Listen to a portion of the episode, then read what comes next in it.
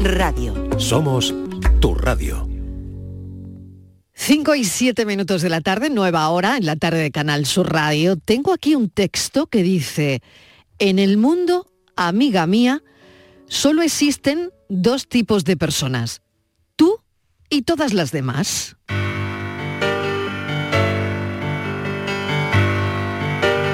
Entonces, estás ahí, tan tranquila, ocupada en tus cosillas y de repente se te pone delante alguien que tiene una pinta estupenda. De esas personas que la gente suele considerar irresistibles, pero a ti que has desarrollado una especie de olfato por una cuestión de supervivencia, para detectar gilipollas, te da en la nariz que esa persona tiene trazas de gilipollas. ¿Y qué haces? Pues pasas, está claro, pasas. ¿Y por qué? Pues porque no sé si será potencialmente mortal, pero es con absoluta seguridad dañino para tu persona que a lo mejor aquí tú piensas, a ver, es que lo mismo realmente no es gilipollas si me estoy perdiendo algo estupendo. Bueno, vale. ¿Tiene algún tipo de etiquetado que te permita comprobar isofacto que no es gilipollas? ¿No? Entonces, dime, ¿vas a arriesgarte? Pues desde luego que no. Lógica de cajón. Pasamos del gilipollas. Y si por una fuerza cósmica desconocida esa persona intenta por su cuenta meterte en tu vida, ¿Tú qué haces? Pues no se lo permites, lo apartas y le dices, mira, pastelito mío, no es por ti, es por mí. Es que le tengo intolerancia a los gilipollas. Te veo, te aprecio, pero no eres para mí. Y te dejo ir. Que yo sé que hay un amplio margen de que estés pensando que, a ver, ¿cómo vas a hacer eso con las personas? Tranquila, que ya verás cómo todo es cogerle el truco. Luego no hay quien te pare. Y no te preocupes si te equivocas con una persona, que tampoco pasa nada. 8 millones más hay en el mundo. Y si no te gusta alguien, pues despejando camino y dejando sitio al siguiente. De verdad que es así de fácil. No te compliques tú sola. Que te crees que son hidratos y no son hidratos. A ti la úlcera no te sale de cenar hidratos. A ti te sale de aguantar gilipollas. Luego ¡Ay, que me duele la barriguita! Claro, si es que te vas comiendo todos los gilipollas que te encuentras por el camino. ¿Qué esperas? Alergias, chati, peligrosísimas. No hay que jugar con las alergias. No vas a volver a donde estabas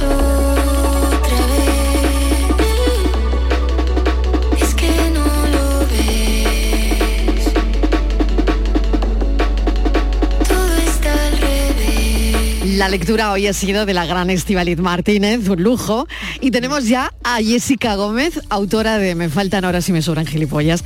Jessica Gómez, bienvenida, ¿qué tal? ¿Cómo estás? Hola, muy buenas tardes, muy bien, gracias. Oye, lo que queremos saber es qué te inspiró a escribir sobre estos desafíos cotidianos que enfrentamos tantas personas, especialmente las mujeres. Eh, mira, te voy, a decir la verdad. Y es que de hace un tiempo a esta parte me vengo dando cuenta que cuanto más quito eh, gente y situaciones a las que antes me aferraba y que realmente me hacían más mal que bien, eh, pues cuanto más quito, mejor voy. Y entonces yo veo, sobre todo a la gente a mi alrededor, que es como que le cuesta, ¿no? El, dar ese paso de, deshacerse de, situaciones y de personas incluso que, son dañinas y que son tóxicas, que se dice mucho. Y entonces pues me, animé a hacer una especie de, manual a modo de recordatorio para mí y de información para quien la quiera coger, de pequeños trucos ¿no? para ir deshaciéndonos de todas esas cosas que, que, nos hacen mal. Y me apetecía ponerlo en tono de, comedia y bueno, pues salió este librín tan majo. Y tanto que lo es. Oye, ¿consideras que vivimos en una sociedad que nos empuja constantemente al autosacrificio? Eh, creo que vivimos en una sociedad que nos tiene demasiado encorsetados y que confunde la educación con la resignación muchas veces, porque tú pues, si estás en una situación o estás con una persona que no te gusta en realidad y que no quieres estar ahí, eh, te puedes despedir con mucha educación, pero quedarte eh, a pesar de de que tú eh, estés en una situación que a ti no te gusta, eso no es educación, eso es resignación. Y yo soy totalmente contraria a vivir resignado en, líneas generales. Oye, la importancia de priorizarse a uno mismo creo que queda muy patente aquí, ¿no? Sí, de hecho la, idea principal del, libro es esa, ¿no? El, aprender, a, o sea, son como truquitos para tratarnos a nosotras mismas y a nosotros mismos como si de verdad fuéramos nuestra nuestra prioridad número uno. El decir, bueno, pues eh, ahora no voy a poner dibujos animados a los peques porque yo estoy viendo esta serie, ahora no me voy al parque porque me encuentro mal y tengo derecho a quedarme en el sofá, eh, no voy a seguirle la bola a este compañero de trabajo que es que... Mm, no me gusta, que porque no me gusta y no me hace sentir bien y no me voy a obligar a mantener conversaciones personales con él porque no me apetece, porque no me sale, en fin, todas esas cosas que al final es pues priorizarte a ti y dar validez a lo que tú quieres y a lo que tú necesitas para estar bien. Claro, son muchos puntos de inflexión, ¿no? Pero eh, incluyo en esta conversación a Estíbaliz, que también ha, narrado parte, de, parte del libro de Jessica Gómez. y, qué gran lectura. Qué gran lectura ha hecho, ¿eh? Es que, ¿cómo, lo ha vivido? ¿Cómo lo ha sentido, es, eh? es que es verdad. Es que, es que lo estaba haciendo suyo. Es que ¿eh? es mío. Digo, si esto es mi vida. soy yo. ¿Por qué? Si me huele esta persona, si me está oliendo, que yo ya sé que lo es, ¿por qué me obligo a quedarme aquí? No hace falta. Hay más gente. No pasa nada. Claro, es lo que quería, mm, bueno, traer al debate, ¿no? El punto de inflexión en tu vida, Jessica, que te lleva a darte cuenta de la importancia de ponerse uno mismo en ese primer lugar, que lo estabas diciendo ahora. Que los niños quieren ir al parque, pero yo estoy fatal, me encuentro mal, me duele la cabeza, no lo sé. Bueno, pues me quedo en casa tampoco. Eh, que me quieren quitar la serie que estoy viendo para poner eh, los teletabis. Bueno, pues eh, eso solamente hablando de los hijos, pero después hay infinitas historias a lo largo del día donde verdaderamente no nos priorizamos, claro. Claro, me costó mucho elegir como 30, porque bueno, en el libro se dan como 39 ideas, cada una está ilustrada con uno o varios casos cotidianos, ¿no? De la vida real, del día a día, que cualquiera puede, puede identificarse con ello. Y, mm, entonces, em, yo no sé si he tenido realmente un punto de inflexión, ¿vale? Pero sí que he tenido varios. he tenido como muchos, de decir, a ver, si yo cuando me di cuenta, pues eso, ¿no? De que en una situación concreta, sencilla del día a día, pues por ejemplo, lo típico, qué sé yo, alguien le da tu número de teléfono sin preguntarte a otro alguien y de repente ese otro alguien te empieza a spamear por WhatsApp con mensajes de política y de gatitos y de cosas. Además, este ejemplo lo pongo en el libro porque me pasó a mí.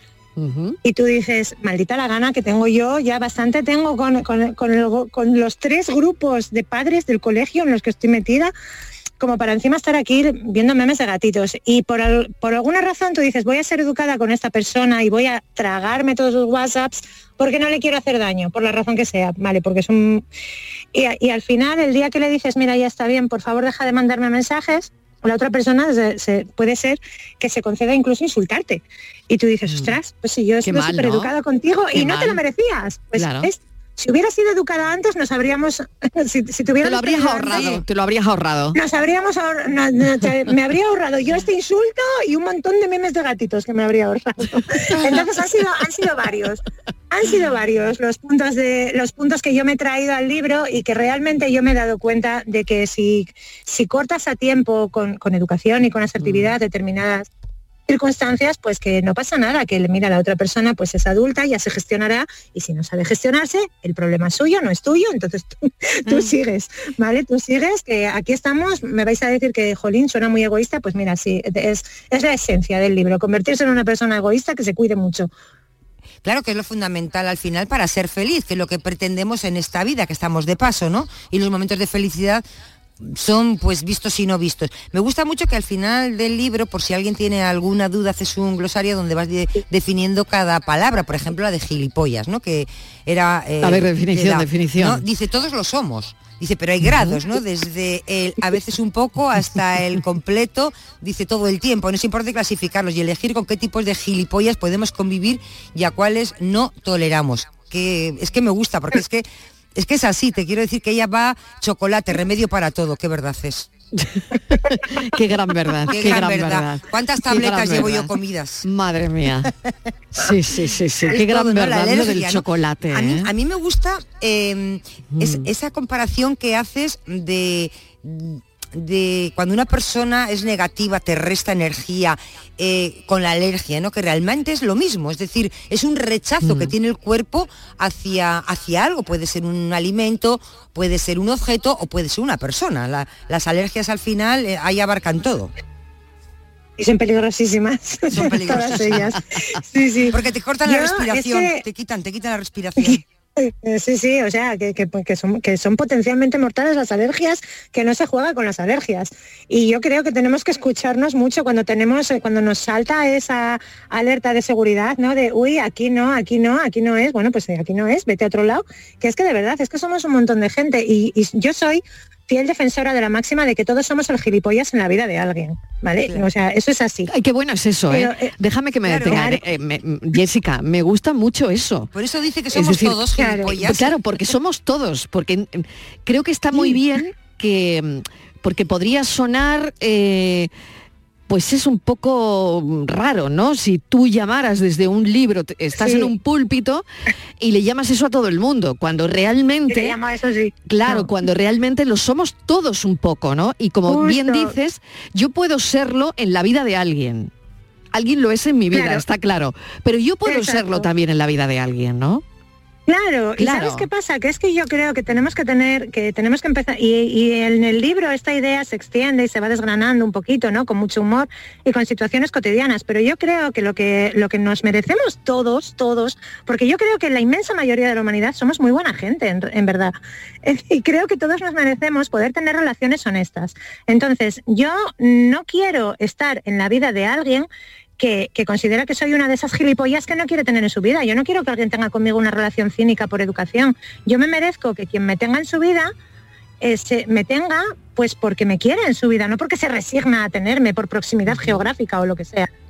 yo quiero que quien me quiera en su vida sea de manera honesta. Y de la misma manera, yo a quien quiero tener en mi vida es gente a la que quiero tener de manera honesta también, porque es gente a la que valoro a pesar de que también tengan su dosis de gilipollez, porque todos la tenemos.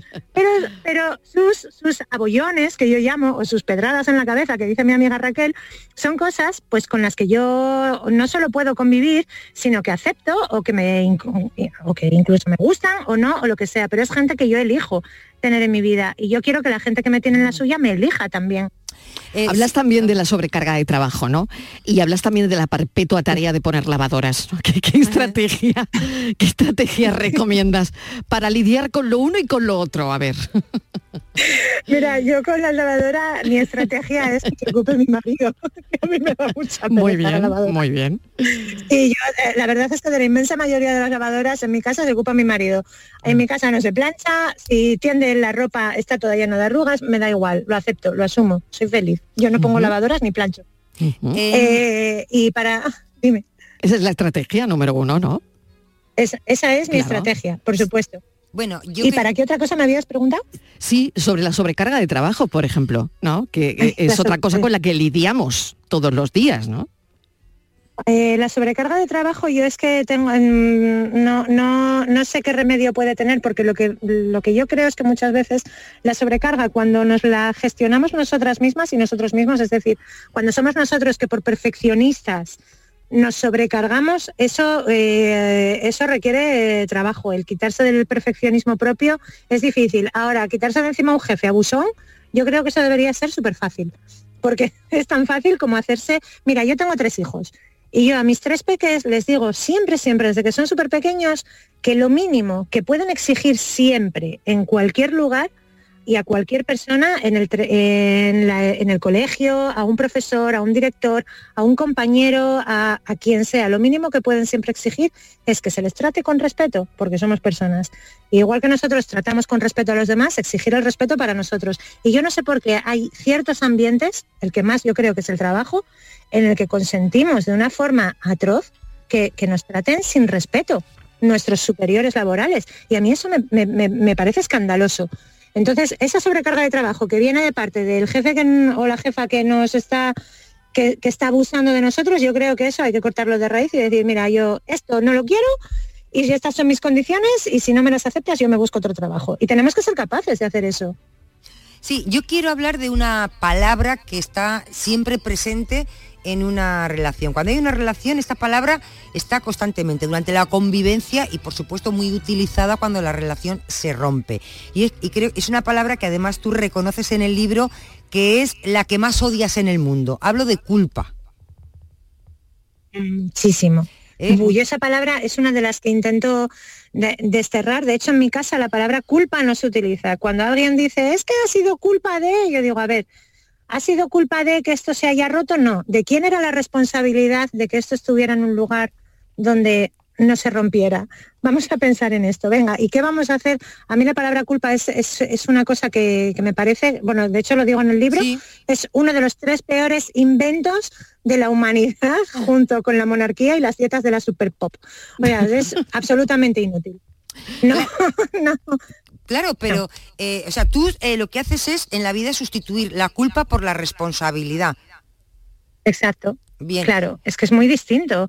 Es, que, la culpa dónde está la diferencia? Es decir, ¿dónde está la diferencia? Mm, yo, por ejemplo, tengo una relación y le digo, esto se ha roto por tu culpa. A decirle que esto se haya roto es responsabilidad tuya. ¿Dónde está la diferencia?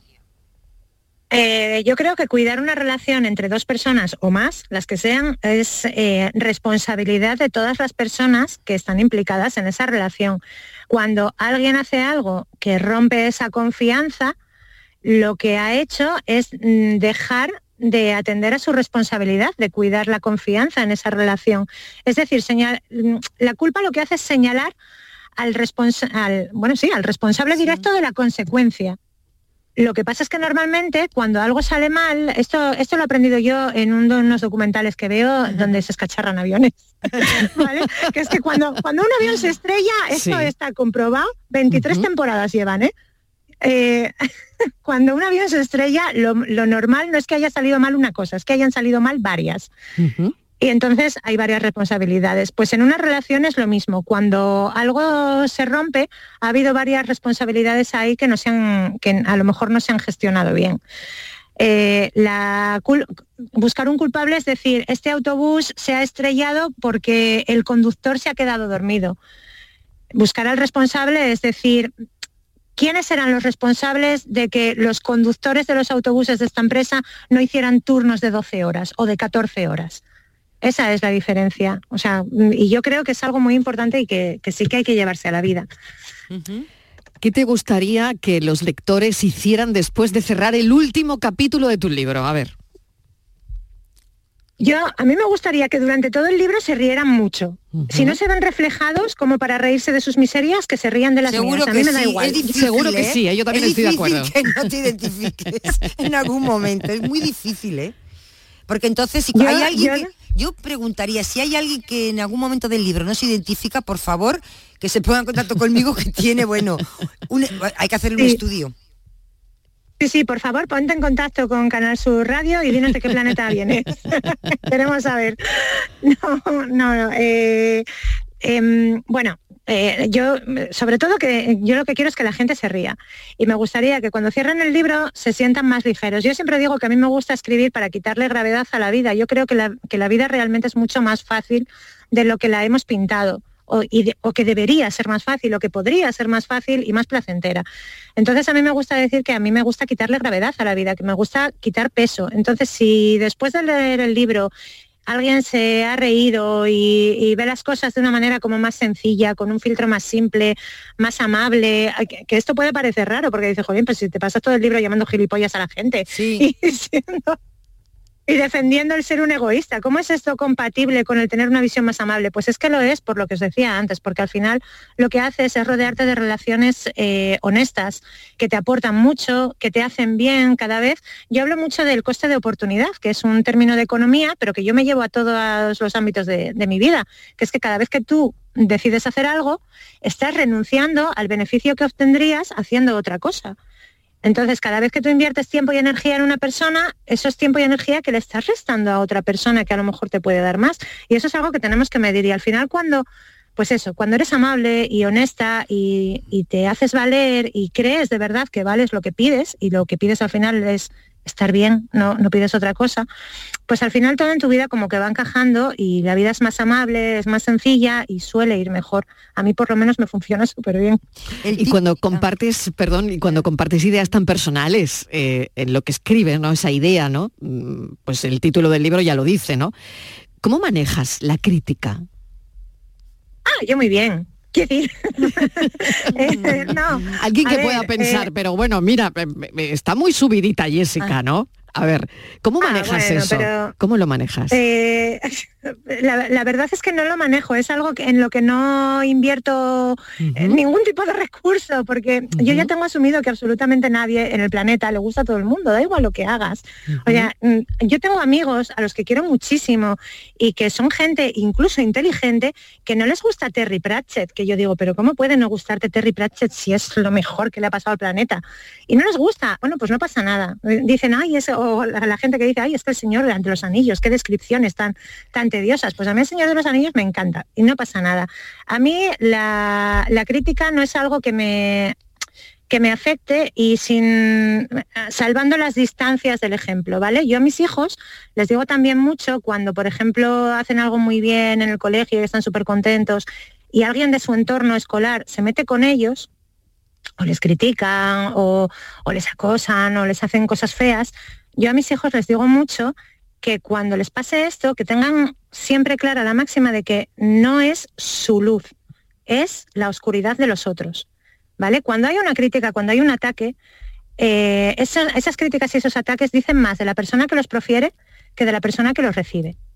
Entonces yo, pues cuando tengo críticas feroces, que las tengo, eh, bueno, mm, esto en realidad dice más de ti que de mí porque yo tengo una máxima que, cumplo siempre, que es no hacer daño. Yo no quiero gustar a todo el mundo, pero no quiero herir a nadie. Entonces yo nunca hago comedia, por ejemplo, de gente que lo está pasando mal, o de enfermedades, o de... O sea, a mí no me sale hacer ese tipo de comedia, porque yo realmente no quiero hacer daño. Yo quiero vivir en un planeta que sea amable.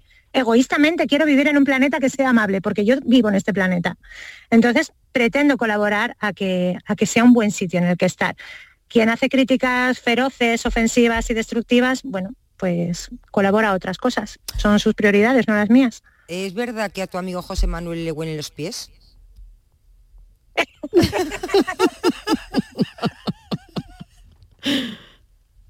Momento este de pedir un abogado, No, José Manuel es un nombre inventado. Yo no tengo ningún ah. amigo al que le huela los pies. Ah, vale, vale, vale, ninguno de mis amigos ah. ni familiares le huele los pies. Bueno, te lo, pregunto, te lo pregunto porque José Manuel, que no, existe, es ficticio, que eh, está dentro del capítulo 30, donde hablas de... Mm, de que no hay que intentar cambiar a la gente, porque la gente no cambia, o sea, mm, como todos somos gilipollas, cada uno en un grado, yo espero estar en un grado bajo, pero bueno, para algunos estar en grado alto. Eh, la gente no cambia, ¿o sí? ¿O se le puede cambiar a la gente? Me gusta la pregunta, Martínez, me gusta mucho. Y eso no va por José Manuel, ¿eh? Difíciles, me las tenéis que mandar con una semana Estas son preguntas de examen, Jessica, ¿eh? Es que aquí una no viene a la tarde ahí porque sí, ¿eh? Pregunta de examen creo que hay cosas en todos nosotros que se pueden pulir y cosas incluso que, evolucionan. O sea, la gente evoluciona. Lo que pasa es que la gente, por norma general, no evoluciona hacia donde tú quieres, evoluciona hacia donde le da la gana a ella. Y, con todo el derecho, además. ¿Sabes? Seguro que a vosotras también nos pasa. Que igual no es evolución, igual no es evolución, igual es otra cosa. bueno, a lo mejor, bueno, pues no sé, o evolucionar por caminos diferentes. Seguro que también nos pasa. Yo, yo tengo, bueno, gente que conozco a lo mejor desde la adolescencia, que con el paso de los años, pues a lo mejor 20 años después, de repente te das cuenta de que es que no tienes nada que ver con esa persona ya, que de adolescentes sí, eh, erais compatibles porque las cosas que teníais en común, eh, pues teníais muchos puntos en común que tenían mucha fuerza, pero han ido pasando los años y esa persona y tú tenéis prioridades absolutamente distintas y, pertenecéis a corrientes diferentes y defendéis cosas muy distintas por lo que sea y entonces te das cuenta de que bueno pues ya no somos compatibles pues ya está pues no somos compatibles y fin. Entonces, y tampoco hace falta dime. Puede ser involución en lugar de no todo el mundo evoluciona igual es una involución para alguien Hombre, pues yo sí que tengo alguna amistad de mi adolescencia que sí que pienso de él o de ella, joder, pues esta persona parece que ha involucionado, en vez de ir a mejor ha ido a peor. Pero bueno, tampoco, tampoco sé si soy yo la persona adecuada para juzgar si, si, si lo que esa persona hace está bien o está mal. Yo lo, lo que sé es que conmigo ahora no es compatible. Pues ya está, pues a otra cosa mariposa, si será por gente en el planeta. Ya. Es que lo digo en el libro un montón de veces, 8 mil millones somos. Claro. Sí, yo, sí, yo, yo lo he visto, 8.000, y eso me ha motivado muchísimo. Me has dado uf, una inyección de, de moral. Digo, uy, 8.000. Le ha dado subidón, le ha dado Yo subidón. la primera parte la cumplo, eso, el que no te gusta fuera, rápida, por otro. Pero ya, ya los 8.000 ya no los veo tanto yo, ya no veo tanto yo 8.000. Mm, Jessica, te voy a hacer la pregunta de la tarde. Mira, tenemos, voy, voy a volver a las 4 de la tarde, donde aquí tenemos un espacio que se llama Cafelito y Beso, donde intervienen los oyentes, em, pues cada uno dice lo que piensa, tenemos un tema, un, tema transversal, ¿no? Que, mm, y hoy, em, dado que Meryl Streep está en Oviedo para recoger el premio Princesa de Asturias, hemos debatido sobre la película Los puentes de Madison. Lo primero, preguntarte si la has visto. Me, me van a matar mis compañeros de la radio en Asturias, pero no he visto los puentes de Vale, Madison. pues ya está, entonces ya no tengo que preguntarte nada más, porque te iba a Podemos preguntar... hablar de Kramer contra Kramer si queréis. Vale, vale, porque te iba a preguntar que por ahí ha ido, por ahí ha ido todo, todo un poco el, el café. Ahí, pues la historia es que Meryl Streep mm, mm, al final se queda con su familia, pero ha tenido una historia con el fotógrafo, ha sido su amante. Entonces, claro, nosotros queríamos cambiarle el final a la película. Sí, y claro, la pregunta era si tú te habrías quedado con el amante, te habrías quedado sola o te habrías ido con un tercero o efectivamente te habrías quedado con tu familia. Claro, pero Eh, ¿puedo, puedo entrar? En esa película Y luego también queríamos preguntar si el fotógrafo era gilipollas. Claro, pero yo quería, yo quería comentar una cosita. Yo, yo no te voy a decir lo que he opinado, ¿no?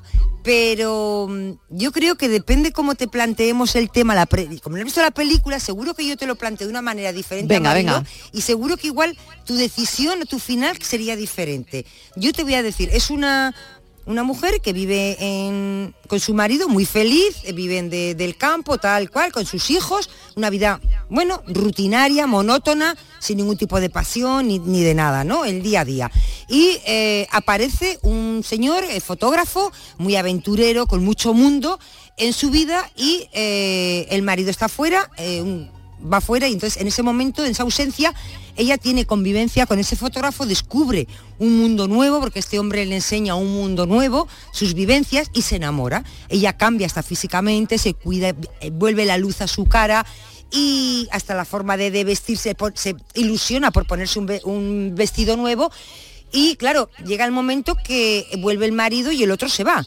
Entonces el final es que dudan los dos de qué hacer y las escenas finales, pues eso, él en una furgoneta, ella también, y todo el mundo esperando ahí a ver qué para, para un boy y tal. Bueno, nada, el fotógrafo se va y ella se queda pues con su marido y vuelve a la vida de siempre, a un hombre al que quería mucho, que era muy bueno, pero que no le aportaba nada, en la, no le aportaba vida. ¿eh? Y entonces hemos pensado que cuál sería el final. El final es que cada uno se va por su sitio y ella se queda con su marido. Y tal y como te lo he contado, te puedes imaginar qué, qué final he pensado yo. diría. Ha habido muchos sola. finales, los oyentes han decidido muchos finales. Queríamos ella tenía una preguntarte vida muy Jessica. aburrida con su marido, muy aburrida. A ver, eh, yo mm, una cosa sería el final que le pondría a lo mejor a la película y otra muy distinta a lo que haría yo si eso me pasara a mí. ¿A qué queréis que os responda? Pues ah, yo es que lo uno todo. ¿Tú qué prefieres? ¿Tú qué prefieres, Martínez? ¿A qué responde? Eh, A lo que haría ¿Tú ella. qué harías? ¿Tú qué harías? Venga, ¿tú qué harías? ¿Tú qué harías? A ver, eh, si el fotógrafo no está dispuesto a aceptar a mis hijos, se puede ir por donde ha venido. Otra Acepta, cosa acepta, es que yo acepta, diga, acepta a los niños, acepta, ya te contesto yo, sí, sí. Acepta a los sí, niños. sí, sí, sí. eh, yo muy probablemente antes de liarme con el fotógrafo habría hablado con mi marido. O sea, yo le habría dicho, pero tal cual. Y además es que esto es, o sea, no hay así, opción a tal eso. cual. No, no, no hay opción, no hay opción. Estás ¿Cómo complicando. que no hay opción está- a eso? No, no, no hay que opción. tiene que haber opción No, a eso. No hay opción a eso, porque es que ¿Por qué no? el Yo- amor surge de una manera que ninguno de los dos quiere. O sea, surge de una manera que el marido está ausente porque va a, a vender no sé qué, a un. Está unos A una días feria fuera. de ganado, Eso es, una feria de creemos. ¿Y ganado. no? Eso. Y, Y- entonces y no surge había ahí, teléfono, no había surge. móvil, no había móvil, surge, Jessica. Surge. No te da tiempo a Cuando el marido vuelve ya se ha liado todo. Ya se ha A liado. ver. Bueno, pues a ver, en el hipotético caso de que yo no haya podido hablar con mi marido antes para decirle, oye, No mira, que sepas que me siento súper atraída por este señor y quiero tener una fer con él y luego no sé qué será de nuestra vida, ¿no? O sea, porque yo sería lo, descubre lo- el lo amor. primero que haría. No, descubre el amor con el fotógrafo. No es que tenga que ir a una bueno, fer, sino que está enamorada. ella- yo creo que estaba enamorada del marido también, ¿no? No, al marido tiempo, le tal. quería, al marido le Ya, quería, como pues, vale. que, pues también tenía Bueno, que- creo que estamos interpretando la película, Martínez. Yo, yo, si me A pasara a mí, siempre hablaría con, con mi marido primero, o sea, absolutamente segura, 100%. Yo hablaría primero con mi marido, de, oye, que sepas que me he enamorado de este tío y me apetece estar con él, pero también te quiero a ti, también quiero estar contigo. A ver, ¿podemos hablar de esto? A ver qué hacemos Eso, ahora. Felices los tres. Pero entonces, Lo dice Maluma. entonces Yo la estás liando. yo lo hablaría Felices los siempre, tres. siempre. Jessica, la estás Y liando. Si yo quiero hacer algo, La estás liando porque escúchame, si yo... estoy en el capítulo que no la 27 de tu libro y dice las soluciones rápidas no existen. Ni las fórmulas mágicas. Jessica te ha pillado, Estoy Jessica te ha pillado. Estoy perdida, No, Jessica. no, pero, ah, no, no, pero es que es absolutamente compatible, no es una solución rápida. Claro que Ostras, sí. sentarte a hablar con tu marido, con el que llevas 15 años o 20, para decirle, mira, me he enamorado de otra persona y es que resulta que os quiero a los dos. ah, O sea, eso no es una solución rápida. Eso es involución. desde es, luego eso que es no. Involución. en el pajar y No, no. lo que venga. Jessica, eso es involución. Quedarte Mira, con el que marido haría es sería- involución. Os digo, yo lo que haría, en todo caso, en todo caso, en todo caso, lo que haría sería primero aclararme yo y saber qué es lo que quiero, luego exponérselo a los dos y el que no acepte lo que quiero, mm, me sobra. No me dices, perdonar está sobrevalorado. Oye, y- ¿verdad? Totalmente. Eh, eh, ¿A quién dedicas el libro? Cuéntaselo a los oyentes. a todos los gilipollas de mi vida. Se lo he dedicado. Jessica Gómez. Muchísimas gracias por esta entrevista tan divertida. El libro también lo es. Gracias de verdad. Un beso enorme. Cuídate mucho. Muchísimas gracias a vosotras. Un abrazo gigante.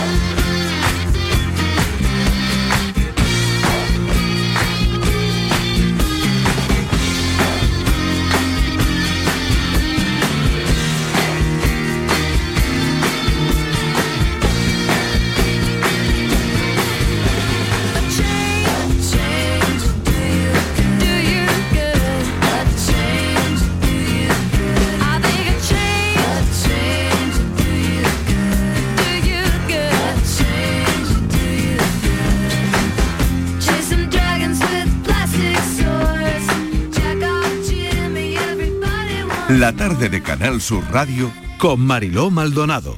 También en nuestra app y en canalsur.es.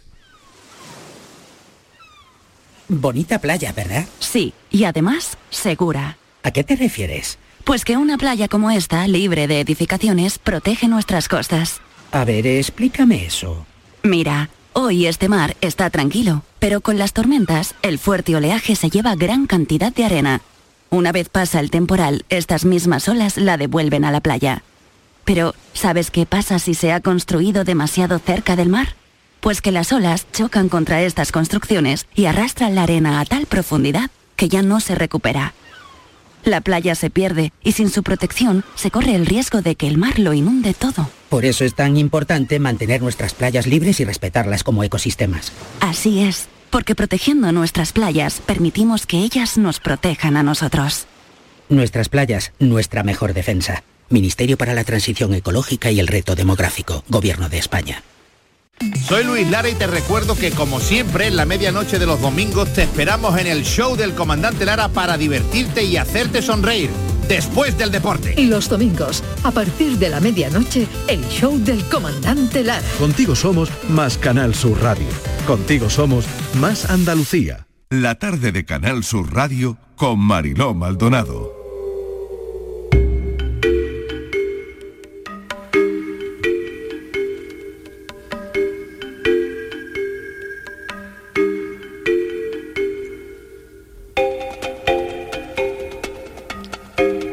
Seguimos conmocionados, la verdad, por la muerte de Álvaro Prieto. Los padres han pedido hoy máximo respeto y máxima discreción para empezar a vivir el duelo y para asumir el dolor. Patricia Torres, bienvenida.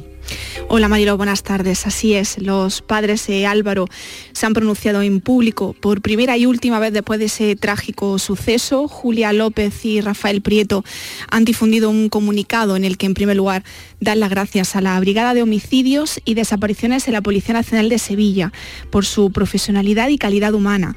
Ese agradecimiento también se hace extensivo a la Junta de Andalucía por sus preocupaciones y desvelos, así como a todas las autoridades y personas que han hecho posible que se han puesto todos los medios y recursos disponibles para encontrar a su hijo. En ese comunicado, los padres también adelantan que a partir de este momento ya no van a realizar ninguna declaración pública sobre las circunstancias del fallecimiento de su hijo y ruegan encarecidamente que los demás tengan el máximo respeto y la mayor discreción posible para que ellos puedan vivir el duelo y asumir ese dolor.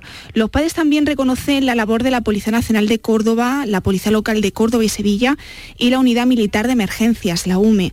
Tampoco se olvidan, Mariló, del Ayuntamiento de Córdoba, la Universidad de Córdoba, el Córdoba Club de Fútbol, en cuyo equipo juvenil militaba Álvaro y que tanto nos ha ayudado con la difusión desde su desaparición, dice este escrito. Eh, escrito. Eh, Julia y Rafael además agradecen de corazón esas innumerables muestras de apoyo y cariño que la familia ha recibido procedentes de personas de todos los ámbitos. Reconocen que han sentido todo ese respaldo en esos días tan complicados. El deseo de la familia ahora es velar y despedir a Álvaro en la más estricta intimidad. Por ello, os pedimos que respetéis los momentos tan difíciles a los que vamos a tener que enfrentarnos en los próximos días antes de despedirnos de Álvaro para siempre, solicitan los padres. Eh, además eh, de trasladar ese último deseo, la familia también concluye este comunicado dando las gracias a los medios de comunicación por su labor de difusión durante estos eh, días. También hemos conocido, Marilo, a través del periódico ABC, que los padres de Álvaro se han personado en la causa abierta por el juzgado instrucción número 11 de Sevilla, encargado de investigar la muerte del joven. El propósito es conocer los hechos y diligencias que se vayan produciendo en la investigación. Patricia, como es, normal, eh, eh, porque esta eh, personación, Mariló, en el caso no supone mm. por el momento que la familia vaya a denunciar a ningún organismo ni ente, como se ha venido especulando estos días por esas múltiples incidencias que han rodeado este trágico suceso y, y el malestar también que ha generado en la familia. Mañana se celebrará el funeral de Álvaro Prieto en la Iglesia de la Trinidad en Córdoba en la más estricta intimidad, Mariló. La familia ha reconocido, como está contando Patricia, la labor de la Policía Nacional de Córdoba, de la Policía Local de Córdoba y Sevilla, de la Unidad Militar de Emergencias, por el respaldo y por el apoyo en estos días tan complicados y tan difíciles. Han mencionado también al Ayuntamiento de Córdoba, a la Universidad y por supuesto al Córdoba Club de Fútbol, donde jugaba eh, Álvaro como juvenil y que tanto, que tanto, que tanto ha ayudado a la difusión desde su mm. desaparición. Mm. Pero esto es, esto es lo que hay que respetar ahora mismo, mm. lo que pide la familia, que es máximo respeto, discreción, para empezar a vivir el duelo, para asumir el dolor tan tremendo y, y despedir a Álvaro, ¿no? Además, Mariló, eh, todavía hay muchas incógnitas que no sé si eso se va a poder conocer, ¿no? Imposible saber qué le llevó a Álvaro a subirse a uno de esos trenes que permanecía averiado, ni cómo consiguió colarse en esa zona cuyo acceso está restringido a personal ferroviario. Lo que sí se ha desvelado es que la policía había encontrado eh, huellas eh, ascendentes en los vagones del tren en el que Álvaro subió, lo que pondría en duda esa versión de que habría saltado al techo desde un puente. También quiero pararme, Mariló, en un tema que se ha hablado mucho, que es la polémica en torno al cargador del móvil, si alguien eh, se ofreció en ayudarle o no. Desde Renfe se ha llegado a asegurar que se le ofreció uno y que el joven lo habría rechazado. Pero tenemos más detalles de eso porque hay muchos periodistas que están pues bueno, dedicando muchas horas a, este caso y hemos podido conocer que más allá de esos testigos que comentaban que, Álvaro rechazó el cargador, lo cierto es que rechaza el cargador porque no coincide con su teléfono. Por eso ahí siempre poníamos y nos preguntábamos por eso qué. es muy importante, claro. Por eso, eso queríamos pararnos. Si tú no puedes cargarlo, mm, no te sirve. Exactamente. Exactamente, y quería explicarlo y, para que también, bueno, eh, me imagino que la familia queda patente eh, esa, esa realidad. Mm, totalmente. Bueno, pues es lo que han pedido los padres de Álvaro Prieto, es lo que ha pedido la familia y es lo que todo deberíamos hacer. Máximo respeto para que ellos puedan vivir el duelo y puedan asumir el dolor. Lo haremos. Desde este programa, por supuesto, lo haremos. Vamos con otro caso que tampoco ha acabado bien. Haya en el cadáver de Virtudes Rodríguez, la vecina de Torrox, no sé si recordarán que estuvimos hablando con ellos, vecina de Torrox de 84 años con Alzheimer desaparecida. Creo que la encuentran, Patricia, a un kilómetro, se había perdido y deambulaba eh, a un kilómetro de donde vivía. ¿no? Exacto, un agricultor de la zona de Torros Costa fue el que avisó a primera hora de ayer del hallazgo de un cadáver en una parcela agrícola de su propiedad y posteriormente se ha confirmado que se trata del cuerpo sin vida de Virtudes Rodríguez, de la vecina de 84 años y que padecía Alzheimer, a la que se le perdió la pista el pasado día 6 de octubre en las inmediaciones de su domicilio. La zona donde ha aparecido esta próxima su vivienda, apenas un kilómetro de distancia y así nos lo ha confirmado Ángeles Sobrino de virtudes. Ha aparecido esta mañana cerca, no muy lejos de su casa, en mm. una zona que habíamos, habíamos mm, visto, habíamos pateado mucho por allí, distintos grupos y, eso, y, pero esta mañana allí la ha encontrado la policía. Así que eh, buenas noticias, malas noticias porque ya imagínate después de 12 días, y buenas noticias porque por fin la hemos encontrado y podemos hacerle su duelo y, puede descansar en paz. Gracias hasta el lugar de, de la familia, Patricia, sí, sin duda. Todo esto, ¿no? Y además después de tantos días, de tanta tensión, ¿no? Mm, hasta ese lugar donde se encontró el cuerpo sin vida, se desplazaron rápidamente efectivos de la policía local y de la Guardia Civil. En un principio el cadáver no presenta signo de violencia, se encontraba en avanzado estado de descomposición y será la autopsia la que concretará las causas del fallecimiento. Desde que se alertó de la desaparición de virtudes, los vecinos se han volcado para tratar de localizarlas. Han organizado batidas eh, con efectivos en la Guardia Civil, Policía Local y Protección Civil que ha peinado distintas zonas eh, del municipio asárquico. Desde este espacio mandamos nuestro pésame a la familia, le mandamos mucho ánimo y sobre todo le agradecemos a Ángeles eh, que al enterarse de esta noticia nos llamó eh, porque sabíamos que estábamos pendientes del caso y nos ha agradecido en esos momentos que hayamos hecho difusión y todo lo posible para que apreciese su tía.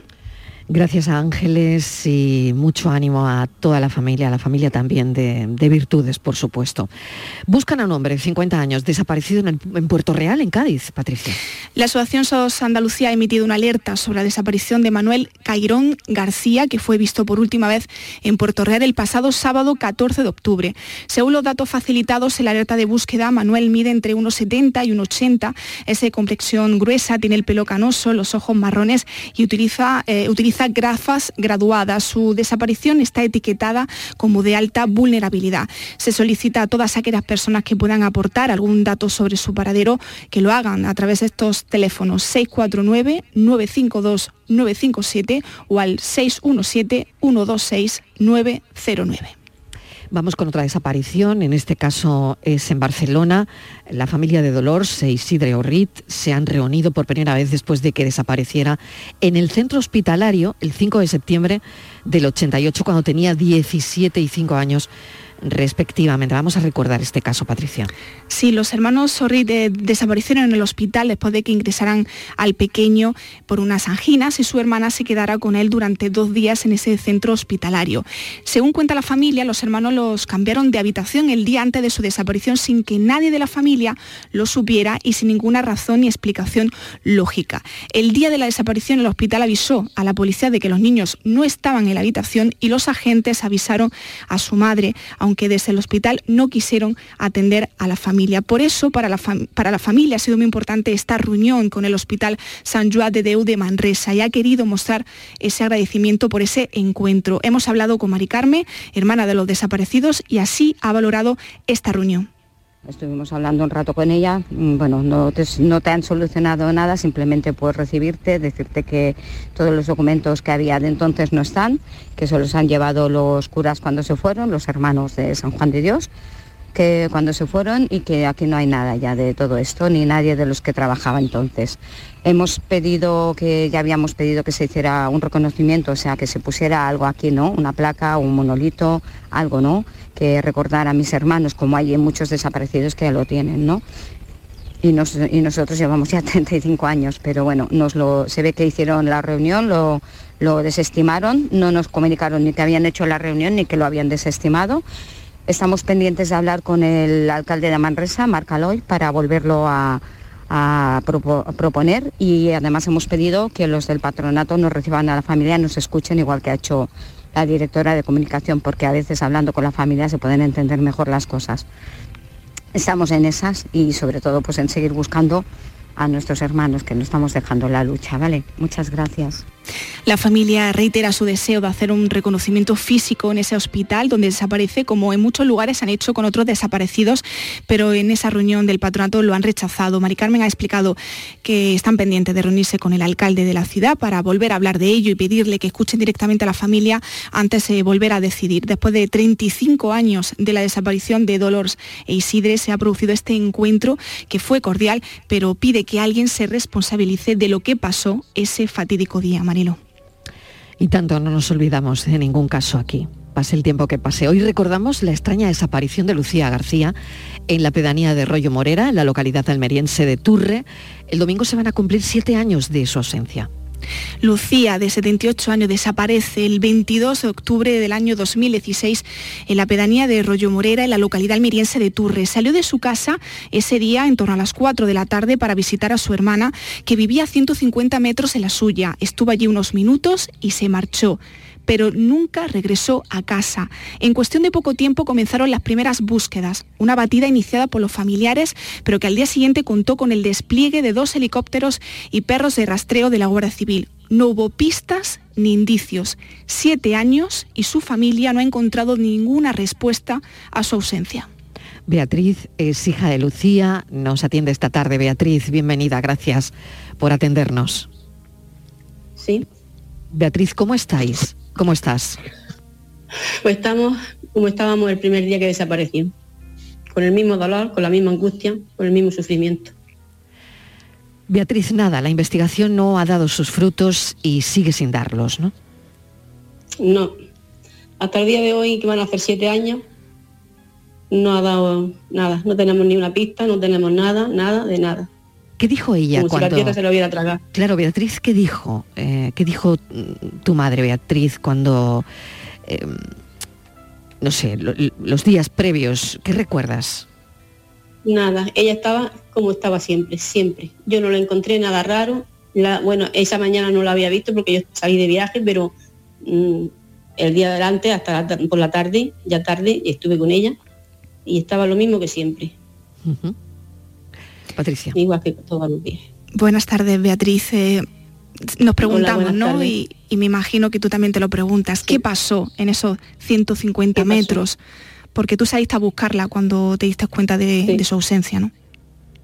Sí, y muy pronto, porque fueron 20 minutos. En 20 minutos yo la estaba buscando. Entonces, es un caso muy raro que otros casos mm, se hubieran se hubiera puesto más la pena porque hubiera aparecido, pero ella al tener la edad que tenía no se echó cuenta de que podían ser otras cosas, que yo mm, tengo mis dudas, pero se centró en buscar, en buscar a los alrededores, en los alrededores no, no están, porque son siete años de búsqueda, que, nos, que aunque las autoridades ya no busquen desde hace mucho, pero nosotros aún seguimos buscando. Y si estuviera por allí, por aquellos alrededores, algo hubiera parecido de ella. Claro, eso te iba a preguntar, Beatriz, porque quizá la parte más inquietante es que nadie la vio, pero no se ha encontrado nada, ni su ropa, ni sus zapatillas, absolutamente nada. Nada de nada. No se ha encontrado nada porque yo hace poco escucho un caso de un señor que también con esa edad o mayor que mi madre desapareció, se encontraron su bastón que llevaba, se encontraron algo, pero es que mi madre no se ha encontrado nada, nada. ¿Ella tenía, alguna pérdida de, memoria? Tenía... Sí, ella tenía ya pérdida de memoria, sí, llevaba Algo, un, ¿no? un, par de años ya que se, le olvidaban mucho las cosas. ¿Se podía desorientar, Beatriz? Mm, no lo sé. Mm. Yo lo dudo, lo dudo porque ella estaba así que se le olvidaban las cosas, pero hasta ese día ella nunca, nunca se había, se había ido a ningún sitio que no, iba, que no era la casa de su hermana o la mía. yo estoy un poquito más lejos y su hermana vive un poquito más cerca y ella iba y venía muchas veces al día, pero mm, siempre al mismo sitio, ni a otro vecino, ni a ningún sitio, solamente a su casa, a la casa de mi tía y a la mía. O sea que eran los lugares que yo dudo que de un solía frecuentar, claro. Sí, mucho. Los investigadores en esas... dos minutos se, se, desorientara tanto, tanto como para que nadie la vea por ningún sitio porque allí también hay más gente, en la, esa cortijada que ella vivía, hay más gente que estaba también con, que tenía la cabeza así un poquito, que se le olvidaban las cosas. Y salía y, siempre la veían y los vecinos, pues mira que viene por aquí y la entretenían para que, el marido llegara. Entonces, qué casualidad que mi madre no la vio nadie, nadie. En esos primeros días de, de, labores de búsqueda, Beatriz, eh, los perros marcaron un punto. Sí, el punto donde ella tenía que haber cogido el camino de su casa, pero que no lo cogió. Que son 50 metros, que es que no hay más, son 50 metros de la casa de su hermana a donde los perros llegaban, 50 metros. Sí, es increíble, ¿eh? 50 metros. Mm. Entonces es muy extraño, muy extraño. Y yo siempre lo he dicho, que el caso de mi madre es muy extraño, pero por su edad, por lo que sea, pues no se ha tomado la pena como se debería de haber tomado. Es un poco lo que sientes, Beatriz. Eso, es mi, dolor, es mi dolor. Que yo digo, si ella se va, se desorienta y se cae por ahí y se le pasa algo, pues bueno, mm, cada uno tenemos nuestro destino donde tenemos que tenerlo. Pero es que no, es que es muy duro pensar que fuera otra cosa, que ella no se cayó, que ella no se desorientó, que, que alguien tenga que ver. Este domingo se cumplen siete años. Eh, Beatriz, ¿vais a hacer alguna concentración en Turre? No, porque aquí en Turre mm, no, no hemos hecho ninguno. Nosotros hacemos, hacemos las búsquedas por nuestra cuenta, hacemos todo por nuestra cuenta, pero por el ayuntamiento, si le he pedido alguna vez algo, pues como que ha pasado. Entonces yo, ¿para qué quiero hacer una concentración si no me van a apoyar? Si, si nosotros ya la gente ya nos juntamos cuando queremos hacer una búsqueda, eso lo hacemos nosotros, pero el ayuntamiento no. Incluso Paco Lobató, o sea, la, la Asociación de Paco han llamado al ayuntamiento y nunca han tenido mucha respuesta. Beatriz, muchísimas gracias por atendernos. Nos hacemos cargo de lo que... Gracias a vosotros por dar esta visibilidad, porque la verdad que yo estoy decepcionada porque al ser mi madre mayor no tiene la visibilidad que tienen otros desaparecidos y está en el último, dicen de quinta, pero yo creo que más de quinta, mi madre pasa más de quinta. Beatriz, un abrazo enorme y ahí queda su reflexión que nos tiene que hacer pensar y darle una vuelta a todo esto. Gracias, un saludo. Muchas gracias a vosotros. Patricia Torres, gracias. A ti. En 30 segundos estamos en el espacio por tu salud.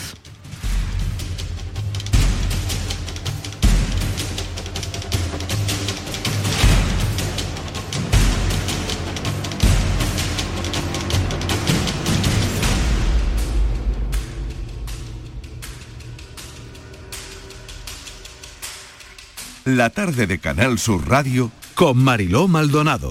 También en nuestra app y en canalsur.es.